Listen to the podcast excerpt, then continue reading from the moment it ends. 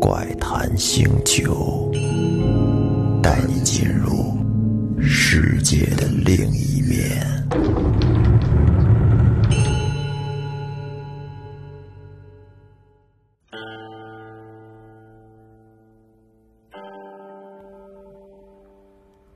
各位听众朋友，大家好，这里是怪谈星球，我是老岳。这期给大家带来的还是一个民间这块的一个小故事，不是很恐怖，但是却比较有意思。讲的是关于三条人命的一次偷欢。这个事儿是发生在清朝嘉庆年间，在浙江湖州城西有这么一座寺庙，叫丰登寺。寺院的主持是一个老和尚，法号妙可。这老和尚的法号还挺嫩，妙可。他今年四十多岁，生的是仪表堂堂，长得还挺好看。这个人，在外人的眼里看来，是一个好和尚，啊，守规矩，是个有道高僧。但是。实际上呢，压背地儿里面就是一个贪淫好色的花和尚，只不过一般人都不知道。在这风灯寺不远处，有一个村子，村里边有这么一个漂亮的小少妇，姓王，啊，咱们叫她王氏。王氏经常去庙里边诵经。这一来二去，就和妙可可就眉来眼去的勾搭上了。后来再去，名义上是诵经，但实际上就是去和妙可去约会，去做一些见不得人的勾搭。妙可为了能和王氏在一块儿长情偷欢，呀不惜花重金。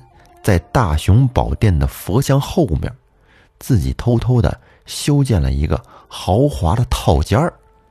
你瞧瞧这，老和尚还挺会享受，修了一总统套房。每次王氏来到寺院之后，这个总统套房便是这俩人甜蜜的爱的小屋。这天，王氏借着庙会之际。又到了寺院里边。为了见心上人，王氏在家真是好一番打扮呢。比起往日来，更加的漂亮、美丽，看起来销魂。到了寺院里边，这妙可一见王氏今天，哎呦，怎么这么好看呢？不行，受不了了，浑身有点僵硬，便赶紧的把王氏拉到了套间里边。两个人便开始欢愉起来。这事儿啊，也是该着的。从前，妙可跟王氏进这套间以后，都会把套间的小门在里面给反锁上。哎，妙可就撒谎说自己要跟里面打坐修炼，你们这些小和尚不能打扰我的清静。但是今天。妙可见王氏实在是太漂亮了，有点过于性急了，竟然忘记了把小门锁好。在虚掩了之后，这个门就留下了一条缝隙。两个人这一番云雨之后，很舒服，也很疲惫，不知不觉呢，就昏昏沉沉的睡着了。这时候。有一个小和尚，在打扫佛堂之后，哎，忽然发现这小门竟然没锁，这不像是师傅的风格呀。他以为是师傅忘了呢。于是啊，这个小和尚就想，师傅平时老说在里面修炼，到底是怎么修炼的呀？我也想看看，是不是？咱好歹。跟师傅也学点儿。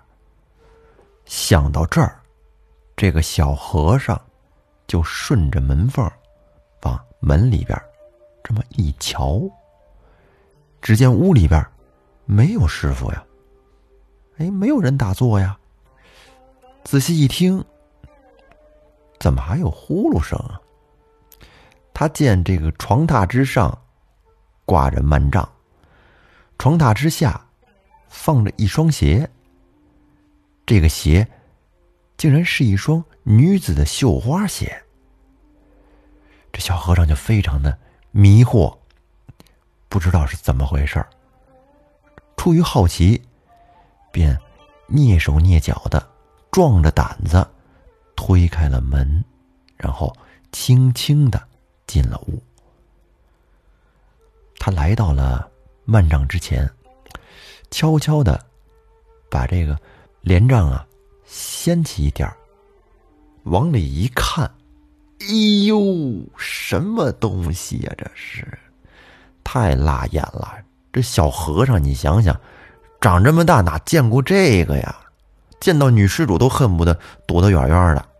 这一瞅，嚯！白乎乎的两团白肉，这把小和尚看的呀，真是面红耳赤，心想：师傅这是练的什么功啊？怎么还脱衣服跟女施主一块儿练呢？太羞了！不行，赶紧往外跑。结果这跑得急，也没注意脚底下，不小心一下可就被那个凳子给绊倒了。这叮啷咣啷的一下可不要紧，妙可和王氏就被吵醒了，俩人吓一跳，这什么情况？于是从这幔帐当中探出脑袋一瞧，心说坏事儿了，这被人发现了，别愣着了，灭口吧。妙可跟王氏也顾不得廉耻了，衣服都来不及穿，光着身子就跳下床。一个用布条给小和尚把手绑着，另一个拿棉花把小和尚的嘴给塞上，把这小和尚捆的真是一个结结实实的。然后这妙可从旁边抄起一条禅杖来，冲着小和尚一顿猛打。可怜这小和尚呀，只因为看了不该看的东西，就这么死于非命。打死小和尚以后，妙可跟王氏趁着夜黑人静之时，就把小和尚的尸体从角门抬了出去，扔在了一处水井里边。然后又找来了一些石块、沙土，丢进了井中，以防被人发现露了马脚。当俩人毁尸灭迹之后，王氏便慌忙的回家了。妙可在第二天想了一招，他贼喊捉贼的到衙门去告状喊冤，说昨天夜里边庙里边丢了一个小和尚和财物。他觉得呀，可能和这个小和尚有关系，可能是小和尚六根未净，生出了贪心，偷了庙里的财物，然后逃之夭夭。请大人明鉴。这个青天大老爷姓胡，但是人不怎么样，是个贪财之辈。妙可偷偷的背地儿里塞给他一包银子，啊，这胡大人心照不宣的说：“哎呀，给我钱干什么呀？这种事儿好说好说，包在我身上。”这边说就边把银子塞进了兜里边。到了第二天，胡大人命人将那个小和尚的父亲拿到了衙门，指控他的儿子六根未净，偷了寺院的东西，要他交出儿子。如果不交，则父子同罪。那他父亲哪交得出来呀？可怜这小和尚的父亲，稀里糊涂的就被定了收监，吃尽了苦头。后来过了一段时间。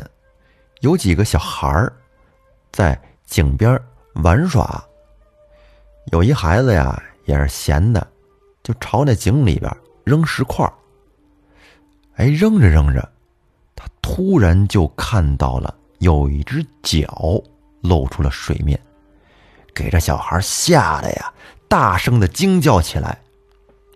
这一叫不要紧，就把附近的大人给引过来了。大人们来了之后，就问怎么回事啊？这孩子说：“您看，这井里边，我发现了，发现了有一个人腿。”大人一听不要紧，赶紧瞅，可不嘛，还真是。几个大人便一番打捞，从里边捞出了一具小和尚的尸体。尽管这个尸体已经被水泡的都肿胀难辨了，但是有人仍然认出来。这就是风灯寺中的那个小和尚。然后有人立马就报了官。这会儿啊，那个之前的胡大人已经调走了，哎，县衙里边换来了新的县令。这个新县令姓刘，听到有人报案，便带着仵作前来验尸。经仵作验过之后，查明这个小和尚是被。棍棒之物殴打而死，然后抛尸在井中。那么，这个悬疑点就来了：究竟是谁打死了小和尚？县令命差役速速的查询，结果没人知道。于是县令又翻看着卷宗，翻来翻去就发现了这里边。之前妙可报过案，照此看来，妙可可是有很大的嫌疑。于是县令又派差役去寺庙中寻找证据，但是找来找去一无所获。后来刘大人认为差役办案懈怠，不给力呀，于是就亲自到寺庙里边去查。当这刘大人查到套间的时候，发现不对，你这寺庙里边怎么会有一个套间呢？这么豪华，跟总统套房似的，我都没有。然后刘大人进入了套间之后，哎，他闻到了一股胭脂的味道。又见床榻之上是锦绣的花被，摆设的也十分讲究。很有一番情调。这刘大人不禁疑惑：这个套间儿不像是修行场所，倒是跟风月场所有几分相似。嗯，我再好好找找，看看还有没有什么新的发现。后来，刘大人又在桌子上找到了几根女人的长发。刘大人心里这疑云就更重了。他问妙可：“说这个小屋为什么如此奢华呀？”这个妙可被大人一问，有点语无伦次，不知道怎么回答。这个脑子里面这小齿轮啊，飞快的旋转，就琢磨：为为什么要修的如此奢华呢？大人，大人，我我这个我有道行啊，我得修道。清修，这个这个屋子盖的豪华一些，有助于道行的提升，有有必要。哦，那么这屋里又为何有胭脂的香味儿呢？这妙可一听，为为什么有香味儿？因为香味儿，香味儿，因为因为有保洁呀，是吧？保洁是女的，哎，保洁她抹胭脂。村子里的保洁来这帮我收拾屋子，大人，这是正常的，没有什么问题。哦，保洁，那么女子的长发又是怎么解释呢？啊，这这长发就是那保洁阿姨的头发啊。行，倒是都圆上了，但是这刘大人又他妈不缺心眼儿。知道这孙子就没说实话，便命人把妙可带回到公堂。后来经过一番拷问之后，妙可嘴还挺严。刘大人让左右两旁把妙可一顿重重的拷打，把他打的呀哇哇直叫。但是，就是一口咬定我没有杀人，这人不是我杀的。哎呀，这刘大人可是有点犯难了，人家不秃噜口啊。他正在无奈的时候，突然看到了在围观的人群当中有一个长得非常漂亮、非常娇艳的女子在偷偷的擦眼泪，似乎是在心疼这个和尚。刘大人觉得不对，此事定有蹊跷，于是他命人将这个女子带到了他的跟前，问道。本县打这和尚，你一个妇人，为什么哭啊？这个女人正是王氏，她赶紧撒谎说：“我，我，我早先跟这个和尚是邻居，今日见他受刑，我实在是不忍心，因而伤心。”然后刘大人一笑：“哈，原来你们是同伙啊！快说。”你为何跟这和尚打死那个小和尚？又是如何抛尸的？你给我从实招来！哎，这个大人他怎么知道的呢？原来呀，这刘大人使的是一招激将法。哪知道经他这么一诈，王氏可就中了计了。听大人这么说，赶紧的说道：“大人，大人明鉴，我我跟这和尚只是相好。”打死人的是他，跟我跟我无关呢。说完这话，王氏一捂嘴，心想：坏了坏了，我说这个干嘛呀？哎呀！王氏见自己说漏了嘴，赶紧反口说自己是吓的，实在是太害怕了，跟这胡言乱语呢。刚才说的都是假话。这刘大人。见他不老实，便命人给他上刑。这王氏被打的是哭嚎不止。后来架不住打的太疼了，就招了。最后这一桩风流杀人案终于水落石出，一对奸夫淫妇得到了应有的下场，被判了死刑。这真是罪有应得呀！感谢您的收听。我们下期再见。